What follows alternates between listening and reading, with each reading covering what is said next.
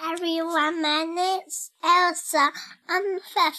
Today is Sunday. It's sunny today. 今天我给大家读的故事是《The Sandcastle》。Tip had a box. He put sand in it.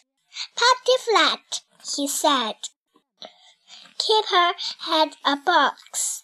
He put sand in it. Biff had a bucket.